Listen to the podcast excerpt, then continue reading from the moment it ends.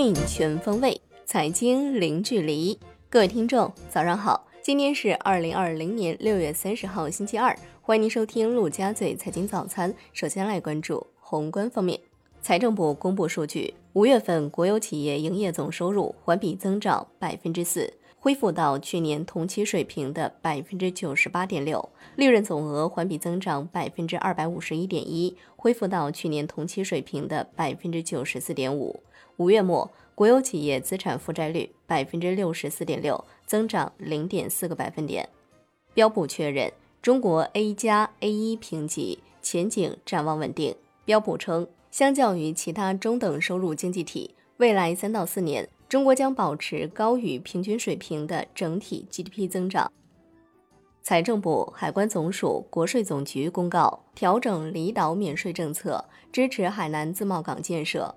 七月一号起，海南离岛旅客每年每人免税购物额度是十万元，不限次。扩大免税商品种类，增加电子消费产品等七类消费者青睐商品。仅限定化妆品、手机和酒类商品单次购买数量。三部门指出，与此前政策相比，公告主要调整包括：海南离岛免税商品品种由三十八种增至四十五种，取消单件商品八千元免税限额规定，以额度管理为主，大幅减少单次购买数量限制的商品种类。鼓励适度竞争，具有免税品经销资格的经营主体均可以平等参与海南离岛免税经营。国家卫健委公布，六月二十八号，全国新增新冠肺炎确诊病例十二例，其中境外输入病例五例，本土病例七例，新增疑似病例四例，均在北京。新增无症状感染者六例。国家卫健委表示，推进信息化新型基础设施建设。加快建立应急指挥系统，持续完善平台功能，建立基础数据库，建立应急指挥系统，开展大数据综合分析，推广疫情期间线上服务经验，大力发展互联网加医疗健康。中国疾控中心流行病学首席专家吴尊友表示，未来七天左右，北京新冠肺炎病例将会清零，首次清零后还会出现零星病例。当零星病例再次清零后，再过三周至四周就可以判定疫情彻底控制。调整响应级别还需要专家和多部门分析做决定。北京市高考将在七月七号至十号举行，其中七月七号至八号是全国统一高考时间，七月九号至十号是普通高中学业水平等级性考试时间。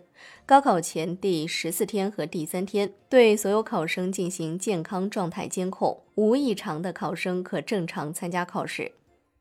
央行六月二十九号不开展逆回购操作，当天四百亿元逆回购到期，单日净回笼四百亿元。资金面宽松，shibor 多数下行，隔夜品种下行八点四个基点，报百分之一点零一二零。来关注国内股市，A 股弱势整理，科技股全线疲软，病毒防治概念抢眼。上证指数收盘跌百分之零点六一，最终报收在两千九百六十一点五二点。深成指跌百分之零点五二，创业板指跌百分之零点四二，万德全 A 跌百分之零点五六。两市成交额超七千亿元。北向资金全天净卖出十四点四七亿元。香港恒生指数弱势震荡，收跌百分之一点零一。恒生国际指数跌百分之零点九七。全天大市成交一千三百三十亿港元。康基医疗上市首日大涨近百分之百，海吉亚医疗涨逾百分之四十。中国台湾加权指数收盘跌百分之一点零一。证监会同意中芯国际、大地熊猫创业板 IPO 注册。从 IPO 申请或受理到证监会同意注册，中芯国际仅用了二十九天，刷新科创板纪录。深交所公布创业板改革并试点注册制的第五批获受理企业，截至六月二十九号，获受理企业合计一百二十一家，其中申请 IPO 企业合计九十六家，申请再融资企业二十五家。首批精选层公开发行价格出炉。影泰生物发行价确定为五点四五元每股，爱融软件是二十五点一八元每股。爱融软件、影泰生物七月一号发行，同享科技、求观电缆、嘉先股份二号发行，方大股份、苏州股份三号发行。A 股上市公司二零一九年年报披露收官在即，业绩暴雷频现。新 ST 飞马二零一九年净亏损一百二十三点二六亿元，新 ST 康德净亏损六十八点三五亿元。康希诺生物公告，公司与军事科学院军事医学院研究院生物工程研究所。联合开发的重组新型冠状病毒疫苗，已获得中央军委后勤保障部卫生局颁发的军队特需药品批件，有效期一年。金融方面，央行、香港金管局、澳门金管局决定在粤港澳大湾区开展跨境理财通业务试点。跨境理财通指粤港澳大湾区居民个人跨境投资粤港澳大湾区银行销售的理财产品。按照购买主体身份，可分为南向通和北向通。央行指出，跨境理财通业务试点将促进大湾区居民个人跨境投资便利化，进一步深化粤港澳大湾区金融合作。中基协发布私募基金登记备案及投资运作概况显示，二零一九年 A 股逐步回暖，居民资金转向证券投资基金。截至二零一九年末。居民在私募证券投资基金中出资八千九百九十点八九亿元，同比增加两千四百三十七点二八亿元，与二零一八年末减少超过两千亿元趋势截然相反。产业方面，农业农村部表示，要优化种植设施区域布局，大力推广适宜机械化生产的标准化温室，推进农机农艺融合、机械化信息化融合，加快设施装备。与设施专用品种和绿色高效栽培技术集成配套。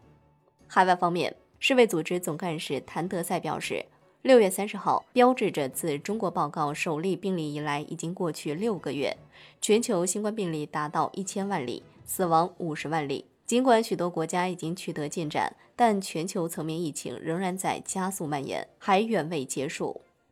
美联储主席鲍威尔表示，未来的路径极端不确定。取决于疫情发展，将公布的数据开始表明经济活动恢复，除非人们认为情况安全，否则不可能全面复苏。数据出现部分积极迹象，但美国失去了数以百万计的工作岗位。重申，美联储将致力于使用各种货币工具。来关注国际股市，美国三大股指均收涨逾百分之一点二，欧股集体上涨。商品方面。COMEX 黄金期货收涨百分之零点二一，COMEX 白银期货收跌百分之零点一七。国际油价集体走高，NEWMAX 油期货收涨百分之二点九六，报三十九点六三美每桶。动力煤期权将于六月三十号上市。债券方面，国债期货小幅收涨，银行间现券收益率偏弱震荡。十年期国开回券二零零二零五收益率上行零点五个基点，报百分之三点一五五零。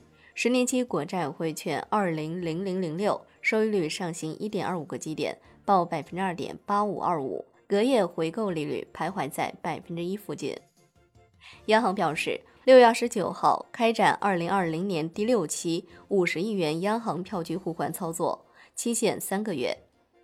最后来关注外汇方面，周一在人民币对美元十六点三十分收盘价报七点零七七六。人民币对美元均价调贬二百五十三个基点，报七点零八零八。好的，以上就是今天陆家嘴财经早餐的精华内容，感谢您的收听，我是夏天，下期再见喽。